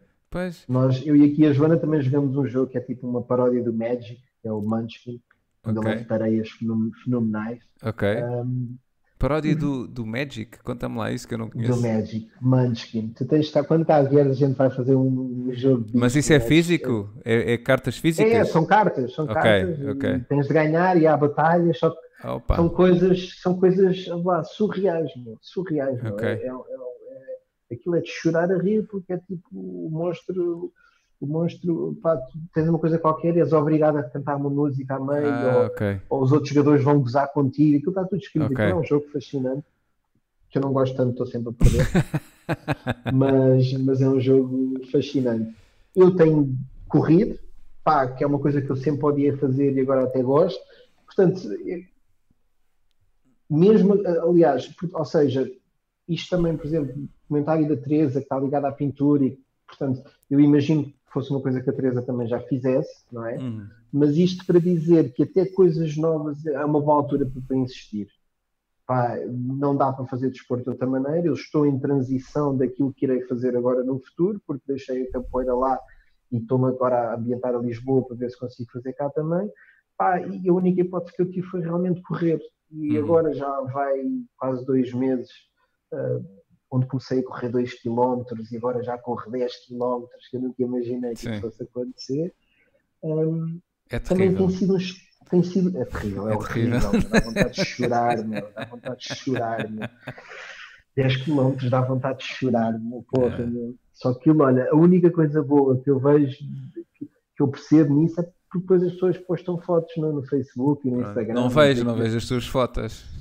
Não, não, porque eu não sou desses. Mas eles choram todos, choramos todos. Estás a ver? Sim, sim. Quem põe fotos e quem não põe fotos, choramos todos. Isso é que interessa. Mas tem sido bom, eu acho que é, acho que é, é muito importante tu encontrares alguns uhum. focos de, de, de epá, que, não, te removam da inércia. Pois é isso, mas, mas é, é difícil, mesmo que tu tenhas essas, essas esses canais para criar, não é? Ou já essa tendência que vem de trás de algumas coisas que tu crias para seres produtivo. Não tem necessariamente de ser produtivo, eh, porque eu, eu acho que podes fazer coisas que não são produtivas, mas são benéficas para ti. Não é? Tu poderias estar simplesmente a pintar sem pôr à venda as tuas coisas. Isso é produtivo, percebes? Uh, produtivo uh, acaba por ver um bocadinho como se fosse para fazeres dinheiro, ou, não sei mais eh, associa trabalho produtivo e, e, acho que tu não tens que ser produtivo Sim. para usufruir ou para gostares de, ou tirares prazer daquilo que estás a fazer de algo, simplesmente só por, eh, por gozo, não é? acho eu. Uh, sim, mas, sim. Uh, mas, por exemplo, uh, a minha experiência pá, tem, sido, tem sido difícil, é lutar todos os dias para conseguir criar coisas, pensar em piadas, eh, porque depois, estando em casa, olho para as paredes e penso: espera, mas eu aqui não, não estou a ver inspiração, eu preciso ir para a rua, eu preciso ver pessoas, uh, eu preciso estar. Isto agora também. Isto agora invertendo aqui um bocadinho os papéis também, que é interessante, porque isto para, para aquilo que tu estás a fazer agora e estás a começar a fazer, vai ser uma altura também desafiadora, não é? Porque agora como é que se vai fazer comédia para além do Covid, não é? Para além da pandemia, o que é que Epa, é eh, difícil, caminhos é novos é que vai haver uh, na, na, comédia que não estejam ligados? Sim, eu acho que é um bocadinho o stand-up comedy acaba por levar por tabela aquilo que os bares vão sofrer, não é? Que é se tu não consegues pôr muita gente dentro de um bar, uh, pronto, tem que ser vá, 10 pessoas ou 5 pessoas com a distância social. Correta e pronto. É, vamos ver, vamos ver como é que isto, como é que isto corre. O stand-up comedy vai ter agora um terreno fértil porque vai, há muita situação gira que vai surgir daí. Ah, é tudo ligado a isto? Sim, vai ser tudo ligado ao coronavírus, exato. A, a questão é, eh, depois é o fazeres o stand-up. Em si é que é o mais complicado, percebes? Em termos de, de logística, é que Vamos ver como é que corre. Eh, neste caso eu tenho feito, tenho aproveitado para lançar algumas coisas opa, online para mais ideias, ideias que me passaram e pensei, não posso ir fazer stand-up, vou fazer aqui embora. Então agora tenho não sei quantos projetos ao mesmo tempo. Mas eu reparei, meu, tu vais pondo coisas e eu assim, então, mas espera lá, mas isto é outro Miguel que eu tenho aqui. ah, vá, tenho... Outro... Diz, diz, diz. Mas é isso, meu, mas é isso, meu, porque por um lado, e, e e vi isso com, com deu-me um, deu deu um sentimento de alegria, estás a ver? Porque também dá para ver que tu também és um dos seres humanos que está a tentar dar a volta. Mas é, é eu, sou eu a tentar lutar para não cair no, no, no vegetal, percebes? Porque eu sei que com alguma facilidade eu vou cair no vegetal, pá, pois é, é lixado. É verdade, isto é verdade. É mesmo. Face, está yeah. Exatamente. Uh, portanto, sim, é, acho que é, é, uma, pelo menos para mim é uma luta diária e é, tem que ser, tem que, tem que fazer coisas, tem que fazer coisas. Uh, entretanto, a Teresa fez mais um comentário e disse, respondendo, tu disseste, provavelmente a Teresa já pintava antes. E a, e a Teresa respondeu, já fazia uns rabiscos. Agora na quarentena peguei num quadro que comecei há 5 anos e que nunca mais peguei por falta de tempo. Lavou-me a alma. Estás a ver? É giro. Essa é que é essa. Parabéns, Teresa. E a questão, e já reparaste, aqui eu gosto do, do, do, que ela usou, que é nunca mais peguei por falta de tempo. As pessoas normalmente têm sempre, usa-se muito isto, não é? Que é, ah, queres ir ali? Não tenho tempo. Não é? Usa-se muito isso do não tenho tempo para. É engraçado porque foi exatamente isso também logo que, que eu, que eu peguei, que é um bocadinho, foi, um, porque já quando veio a crise económica, e, e agora virá outra também, não é? Uhum. Mas já quando, foi, quando veio a crise económica, houve muita coisa positiva que saiu daí, a nível de criatividade, a nível de negócios. E eu no Chipre vi isso muito acontecer. Houve um shift muito grande uh, no Chipre, porque houve pessoas que se sentiam que estavam a ficar a caminhar para uma vida enclausurados numa coisa que não queriam fazer e de uhum. repente houve um boom de bares e restaurantes, amigos que se juntaram e houve uma de lojas, pop-up shops e houve uma, houve uma quase que foi como um, um libertar, uhum. ver, um, um, gritar, agora já podemos fazer. E eu acho que, e, e muita gente não, que realmente caiu só na, na desgraça e, na, e, no medo e, e, acabou por.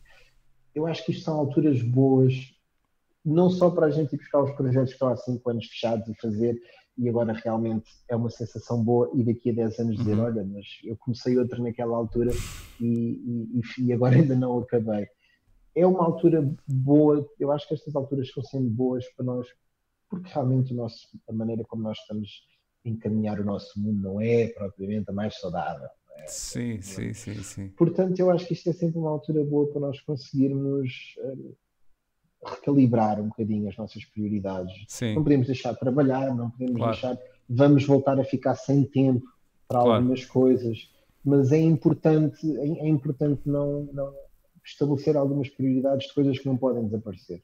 Pois é, isso e nós conseguimos, porque vamos substituir pela, pelo tempo que vemos que estamos na televisão, ou uhum. pelo tempo que estamos ao telemóvel, uhum. ou uh, aquelas coisas que todos nós hoje em dia sabemos que nos tiram tempo, podíamos estar a fazer outra coisa qualquer. Pois. E atenção, não há, não há mal nenhum, eu, eu concordo com, com, o que dizes, e, e, não há mal nenhum, obviamente, vemos televisão e estamos agarrados ao telemóvel, não é? Mas é, eu acho que é importante é fazer sempre estes momentos, acho que devem, ou as pessoas devem ver como, quase como uma forma de um momento para reavaliarem aquilo que andam cá a fazer e aquilo que gostam e que são apaixonadas e que se não sabem o que é que gostam e o que é que os motiva e o que é que são apaixonadas, se calhar tentar descobrir isso, não é? Eh, se calhar, ok, o que é que eu posso fazer?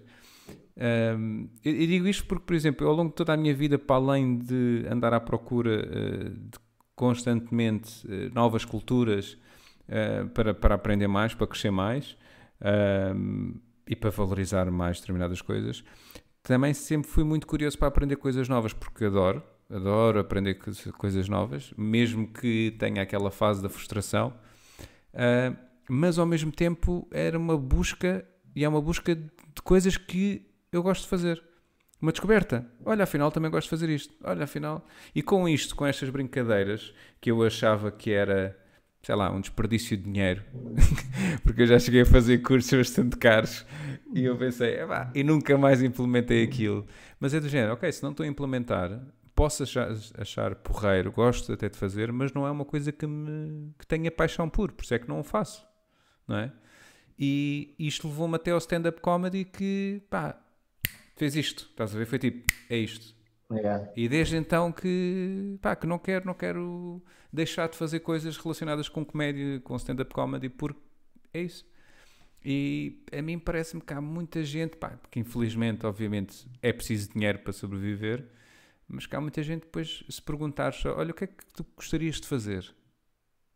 Gostarias de trabalhar em quê? Qual é o teu trabalho de sonho? Né? As pessoas, se calhar, dizem pela uma questão de dinheiro, não dizem de que as faz sair da cama. Sim, porque é difícil também, nós estamos de tal maneira numa. Pá, nós vivemos na era do capitalismo, não é? Portanto, uhum. Pá, é quase impossível uma pessoa não ter isso associado quando fazem uma pergunta dessa. Pois. Sim, mas não o é? que eu estou a dizer é: se tu desligares da equação a questão do dinheiro, há, há algumas pessoas que não te sabem dizer o que é que gostariam de fazer. Sim, eu imagino. Percebes? Imagino que algumas estejam que, é, já que tocam um bocadinho down na questão. the rabbit hole yeah. que...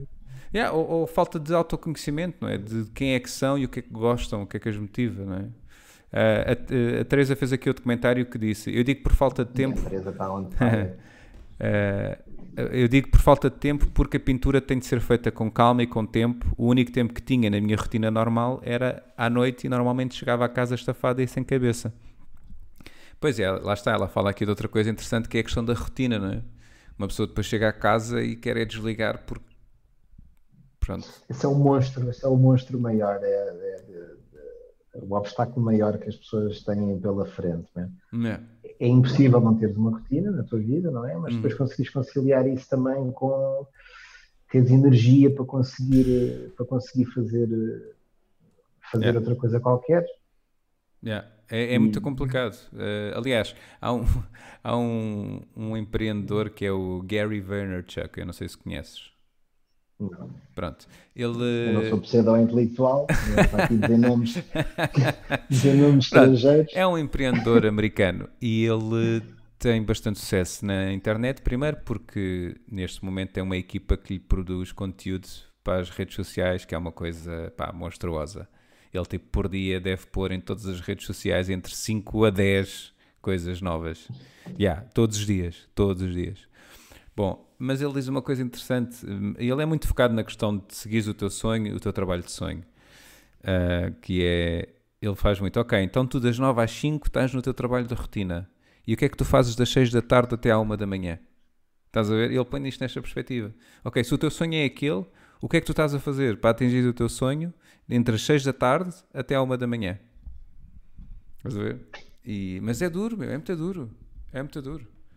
Porque... É duro, porque nós também, para além da rotina de trabalho que, que, que, temos, há outras rotinas que, por exemplo, na minha vida, de vez em quando foram postas à prova, e isso é interessante, que é, não seja as rotinas das refeições. Sim. Se alterares as rotinas das refeições, eh, tu começas a, a conseguir arranjar tempo. Imagina que sais do trabalho às, às seis e, e uh, jantas logo a essa hora uhum. e não esperas até às nove da noite sim. para jantar. Ou, ou porquê estão jantar? Sim, sim, sim, sim, não, há, há, muita coisa que nós também não está só ligado ao trabalho, mas que nós temos como coisas uhum. que têm de ser, ah, parece que são, têm de ser feitas. A cena yeah. das refeições sempre foi uma coisa que me, me fascinou por causa disso. Nós temos de almoçar, yeah. temos de tomar um pequeno almoço, temos de almoçar, temos eu, como sempre, quando, em todas as vezes que eu trabalhei mais criativo e como freelancer, essas coisas deixam de existir. Principalmente a tatuar. Há, há dias em que o almoço é uma, é, uma, é uma miragem, é uma coisa distante. Depois tu acabas o fim do dia e pensas, também não tenho assim tanta fome ainda. Também não era uhum. uma, eu se calhar até consegui viver bem agora, sei lá, duas semanas já almoçar só. Uhum. E tu acabas por ganhar esse tempo também, não é? Pois. Depende realmente daquilo que é que queres fazer. Também estar a abdicar de tempo para uma coisa que queres fazer só como hobby. Sim, sim, claro. Claro.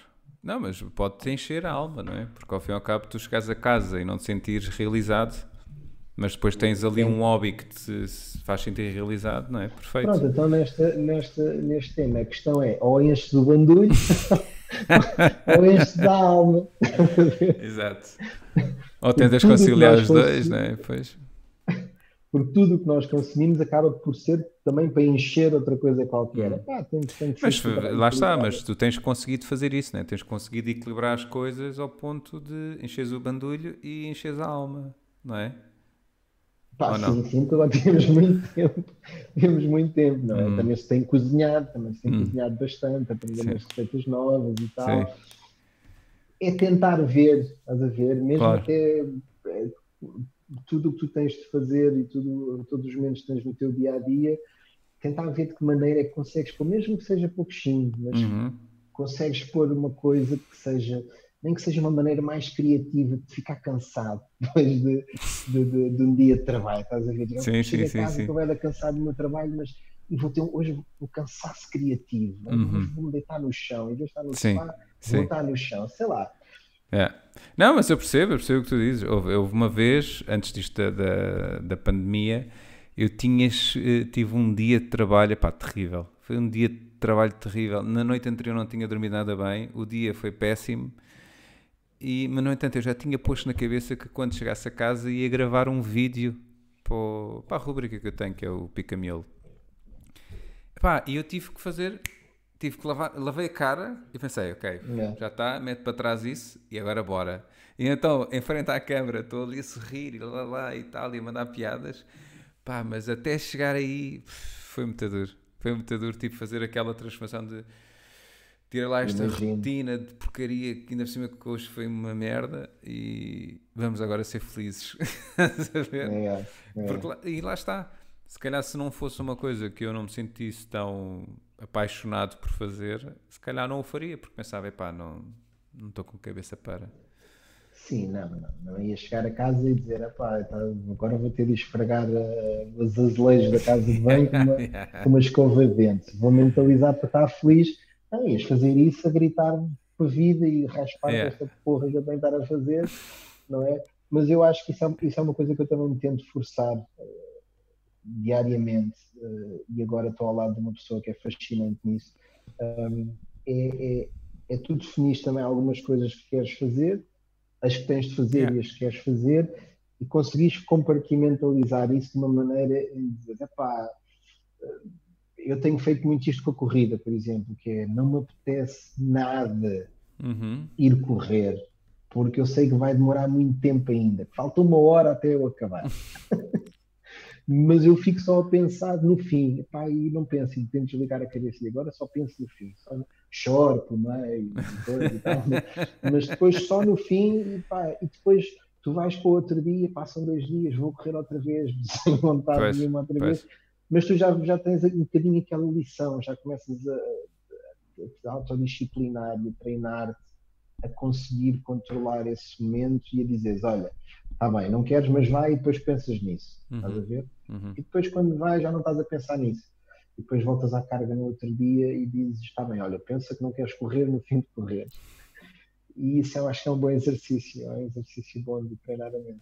Porque no fundo é estás a criar desafios para tu cresceres, não é? Que tu acabas por crescer dessa forma, não é? Acabas por yeah. Eh, impor um desafio, seja físico, seja mental, não é? De não, eu vou conseguir, bora. E isso é, isso é fixe. É quase como sentir que estás a evoluir, que estás a crescer. Uh... E isso é, é, interessante, porque realmente a grande parte de nós acaba por ter esses desafios só no nível profissional, não é? Uhum. Se realmente estendermos esses níveis, uh, esses, esses, desafios para, para, para, para, os nossos relacionamentos, para, para nível emocional, uh, psicológico, criativo, acaba por ser sempre mini satisfações, não é? Porque nem sempre o trabalho corre bem, como tu estiveste agora a dar aí o teu exemplo. Uhum. Mas conseguiste de um dia de merda, não é? Conseguiste ter ali outra batalha que tiveste de enfrentar, que foi ter de gravar o episódio, mas isso acaba depois deu-te alguma satisfação, calculo no fim, não é? Sim, sim, então, sim, sim. Sempre ajudou a contrabalançar yeah. o dia de merda que tinhas tido E se só tivesses isso, era só com isso que ias ficar. Yeah, exatamente, é? exatamente. É um bocadinho como. Agora fizeste-me lembrar uma. Pá, é que eu faço uns vídeos, eu faço uns vídeos em casa de exercício, os ITs, que é aquele tipo 15 ou 20 minutos de alta intensidade. Ah, pensava, fazias vídeos também punhas na net a, a, dar aulas de fitness e coisas. Não, não, não, não, não, não, não, não. Uh, e isto para dizer o quê? Ah, que o, o, esse gajo, é o, o, inglês, ele diz uma coisa muito, muito, interessante, muito interessante que é, pá, sempre, vale sempre mais a pena fazer exercício e não, falte, não, não deixar de o fazer porque estamos cansados ou não estamos com cabeça para, do que não o fazer, porque nós nunca nos arrependemos do exercício que fizemos. Yeah. Estás a ver? Yeah. Nunca. Isso é, isso é giro, porque senão tu, no dia a seguir tu pensas, é pá, ontem devia ter feito, ou devia ter corrido, ou devia ter. Lá estou eu outra vez. Porque depois estamos muito assim, não é? Lá estou eu outra vez a ser preguiçoso, lá estou eu não sei o quê, não sei o yeah. quê. É? Depois não fazemos uma coisa que nos vai dar carga positiva, mas vamos enchendo yeah. a mala da carga negativa. Yeah. Não é? Exatamente. Eu, todos os momentos da minha vida onde eu fiz desporto a um nível intenso foram sempre momentos altos da minha vida. Uhum. Sempre. Uhum. Eu acho super importante porque nós eu não, não sou cientista, não é? Não sou médico, mas o que é certo é tudo o que se diz em relação ao desporto é verdade, tu começas overall, começas a sentir melhor psicologicamente, yeah. fisicamente, isso depois reflete da maneira como tu, como tu vives o teu dia a dia. É super importante. Uhum. E, tenho, e tenho visto muita gente. Uh, Lembro-me agora do, do, do, meu irmão mais novo, que foi uma pessoa que nunca fez desporto no sentido de, de desporto organizado, jogava uhum. a bola e etc. E coisa. Um, e agora, há quase um ano, há quase um ano, não, seis, sete meses, oito, uh, eu insisti que eu fosse para o CrossFit, uhum. que eu estava a experimentar, depois entretanto magoei-me e tive de parar, e ele, a vida dele, consegue-se ver a transformação. Ele tem os mesmos problemas profissionais que tinha antes, uhum. que se queixava, tem os mesmos problemas que outra pessoa qualquer, a nível de contas, para pagar, não sei o quê, claro. mas já se consegue ver o balanço que, que, aquela parte do desporto, a motivação que dá, uhum. consegue-se ver que equilibra um bocadinho as Sim, coisas. a libertação da carga negativa, não é? Do stress. Do... Yeah. Yeah. Eu, eu toda a minha vida sempre senti isso, sempre senti a necessidade de fazer desporto. Para, porque é isso, sentes uma carga brutal, pá, e, e não é positivo de todo. Um, meu caro, um, ficamos por aqui. Gosta, gostaste da conversa? Gostei bastante. Então, doeu ou não? não foi assim tão mal, até porque eu percebi-me que só a Teresa é que estava a ver. Então, só, só a um... Sente só a Teresa a ver, não é? Epá, é sempre interessante. Sabes que a gente também conheceu-se no mundo da tatuagem sim. e também fizemos logo um meet off, não é? Sim, sim, sim, sim, Não, mas, não mas acontece com muita gente. É isso, é isso que eu ia dizer, é isso que eu ia dizer. Não é normal. Acaba por ser sempre. É. Cada vez que a gente se junta, isto foi um bocadinho mais formal, dentro da informalidade, mas cada vez que a gente se junta, acabamos sempre de falar temas interessantes e damos yeah. risadas. Por isso é que eu pensei, não, eu tenho que, tenho, que, tenho que falar com ele, porque se ele é interessante, as conversas que temos são interessantes e o trabalho dele é interessante, pá, vou, tenho que falar com ele. Pá, eu fiz para ti, porque isto é a primeira vez que eu faço ah, isto. Pronto, agora. A última. Ah, porque não é nada. A partir de agora pá, vais ver. acredito muito no teu trabalho e estou, estou, estou, fico muito contente de ver a, de ver a crescer, mas portanto, olha, se eu puder ajudar. Ah, pá, muito obrigado, muito obrigado. Olha, e tens algum projeto? Queres dar a conhecer aí as tuas redes sociais? Algum projeto para quem para quem vir este, este vídeo. Tu depois não fazes aquelas coisinhas? Pois faço também. Eu escrevo, eu também escrevo, eu também escrevo. Opa, sim, eu também não tenho nada, não tenho muita coisa, não é? Mas tenho a minha página do Tegazar Tattoo no Instagram, no Facebook, que é onde as pessoas podem seguir. Uhum. Eu já queria, já tenho uma página no Instagram que ainda não está aberta, pessoal, onde, porque, porque realmente quero que as tatuagens estejam num universo contido, de certa okay. maneira, porque sinto que a criatividade que eu quero desenvolver, as coisas que eu quero criar uhum. ainda não vai dar para estar a fazer tudo na página de tatuagens, senão depois uma coisa perde-se da outra. E realmente o que eu quero fazer profissionalmente é, é as tatuagens. Ah, portanto, eu vou, vou, vou, vou, vou estar assim, vou estar agora a criar estas, vou estar a ganhar embalagem. Yeah. A ver? Yeah. E, E pronto, e quem tiver paciência para me ir seguindo e gostar das minhas coisas é sempre um prazer. Não é preciso ter paciência. Lisboa, portanto, não, não é. Não, porque tu não és daquelas pessoas chatas que está sempre a pôr coisas na net. Eu agora sou uma pessoa não. chata, não é? Portanto, Mas se calhar devia pôr aqueles stories, tu nem vês, tu nem vês as divisões. Aí é fogo. Não, isso, eu, se eu desisto, estás a ver? Quando é assim, eu desisto, eu saio, eu nem vejo, porque não. Tenho mais para fazer. eu vou insistir um bocadinho mais nisto, vou pôr mais um bocadinho, claro. mas nunca a esse nível. Nunca é. Não, mas partilha. As pessoas deviam estar a alimentar a alma, deviam estar a correr, deviam estar a fazer coisas fora do estado. Mas partilha porque o que tu fazes é, é sempre muito interessante, pá. É sempre muito Obrigado, fixe de ver. Uh, e pronto, a quem, quem nos vir, e é, principalmente aqui à Teresa por ter participado, muito obrigado, obrigado mais uma vez. Um, e até ao próximo contratempo. Fiquem bem. Muito obrigado. Tchau.